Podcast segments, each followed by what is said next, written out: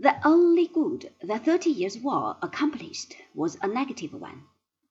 It discouraged both Catholics and Protestants from ever trying it again. Henceforth they left each other in peace. This, however, did not mean that religious feeling and theological hatred had been removed from this earth. On the contrary, the quarrels between Catholic and Protestant came to an end but the disputes between the different Protestant sects continued as bitterly as ever before. In Holland, a difference of opinion as to the true nature of predestination, a very obscure point of theology, but exceedingly important in the eyes of your great grandfather, caused a quarrel which ended with the decapitation of John of Oldenbarnevelt, the Dutch statesman who had been responsible for the success of the Republic during the first twenty years of its independence, and who was the great organizing genius of her Indian Trading Company. In England, the feud led to civil war.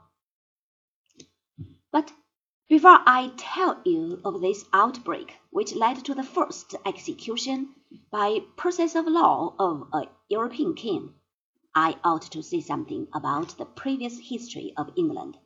In this book, I am trying to give you only those events of the past which can throw a light upon the conditions of the present world.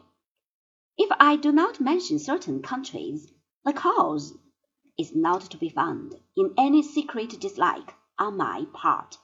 I wish that I could tell you what happened to Norway and Switzerland and Serbia and China, but these lands exercised no great influence upon the development of Europe in the sixteenth and seventeenth centuries. I therefore pass them by with a polite and very respectful bow.